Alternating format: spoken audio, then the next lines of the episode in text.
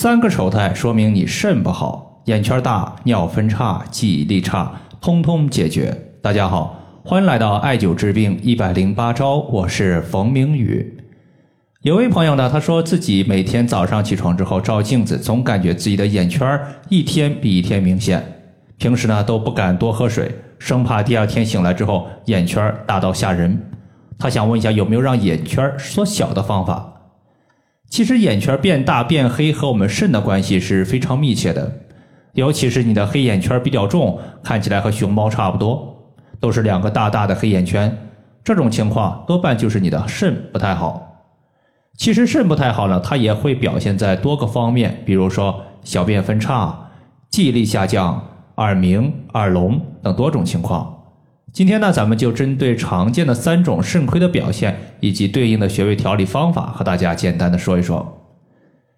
俗话说呀，黑色食物入肾，因此呢，黑色它就是肾的颜色。如果你的皮肤尤其是眼圈发黑，多半就是肾虚了。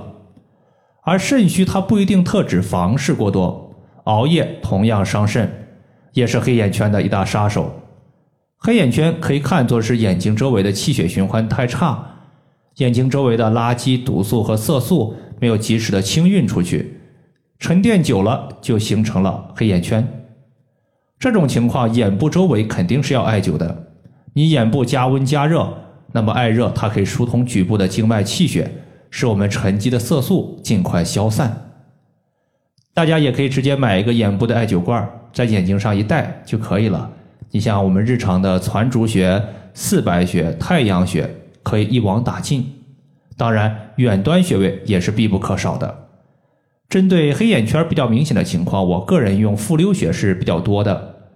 复溜穴它是我们肾经上面属性为金的一个穴位。要知道肾是属水的，从五行的相生相克上来看，金生水，因此呢，复溜穴它是作为肾经的母穴而存在。俗话说：“虚则补其母。”孩子没钱了。就伸手向老妈要钱，肾亏了，复溜穴就相当于是肾的老妈一样，它具有一个滋阴补肾的功效。从字面的意思上来看，复溜穴它就是重复流动的意思，可以使眼圈周围的水液重新流动起来，循环起来，这样的话色素就不容易沉积。这个穴位呢是在太溪穴上两寸，其实呢先找到我们足内踝的最高点。然后和脚后跟画一条线，取其二分之一，然后再往上两寸就是复溜穴。接下来呢，咱们说一说小便的一个尿路分叉问题。其实小便的一个尿路分叉呢，在男性出现的几率是最高的，并且它还不是一个单独存在的问题，经常和尿频、小便浑浊、小便有泡沫一起出现。俗话说“肾主二便”，意思是大便和小便通通归肾管辖。一旦肾亏了，小便就会出现各种各样的一个异常状况。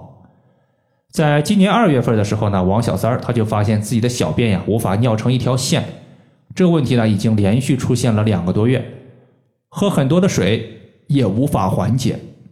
王小三儿他自己平时呢怕冷，典型的肾阳之火不足，我就重点推荐他艾灸了两个穴位，分别是水道穴和气海穴。每天白天的时候，他用大号的绿烟艾灸罐搭配石墨艾柱直接艾灸；晚上的时候，在肚脐和肚脐的正后方贴敷自发热艾灸贴。经过了四个星期，现在呢是达到了刚开始小便分叉，过会儿小便分叉消失，随后呢又艾灸了一个多月，小便分叉的情况彻底消失。水道穴它就是水液的通道，它可以疏通水液外排的通道。气海穴呢？元气的海洋可以大补全身的阳气，那么肾阳亏虚，自然它也在气海穴的调补范畴之中。气海穴它是在肚脐下一点五寸的地方。最后呢，咱们要说的是一个记忆力差。要知道肾里面它有一个非常精华的物质，我们把它叫做肾精。肾精它可以转化为水，而水汇聚的地方在大脑。大脑它有了水的滋养，就会充满智慧，不仅记忆力强，思维反应非常的快。我就经常碰到一些高中的父母，或者说是初中的父母啊，咨询孩子的情况，说孩子呢染上了手淫的恶习，思维反应下降，成绩一落千丈。这就是典型的一个肾精不足导致脑力和记忆力受损。这种情况呢，我们也很明显要增加肾水，一般是从补肾入手。但是我个人呢，在调这种记忆力下降的情况的时候，一般是从两个方面入手。第一个方面就是艾灸头顶的百会穴，因为百会穴下方就是大脑，艾灸百会它可以刺激头皮和大脑，增加大脑的一个灵敏度，变相的增加记忆力。第二个呢，就是重点艾灸足三里穴。足三里穴属于胃经，是健脾胃、促消化、生成气血的穴位，和肾其实没有直接关系。但是我们要知道。脾胃乃是后天之本，肾乃是先天之本。我们出生之后，就是在用后天不断的滋养先天。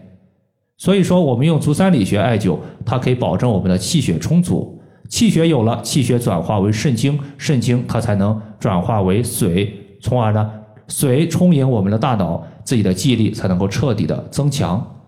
如果你单纯的补肾，这就相当于是一个无根之水一样，它是不长久的。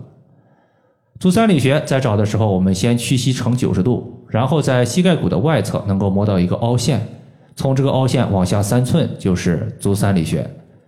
以上的话就是我们今天所要分享的主要内容。如果大家还有所不明白的，可以关注我的公众账号“冯明宇艾灸”，姓冯的冯，名字的名，下雨的雨。感谢大家的收听，我们下期节目再见。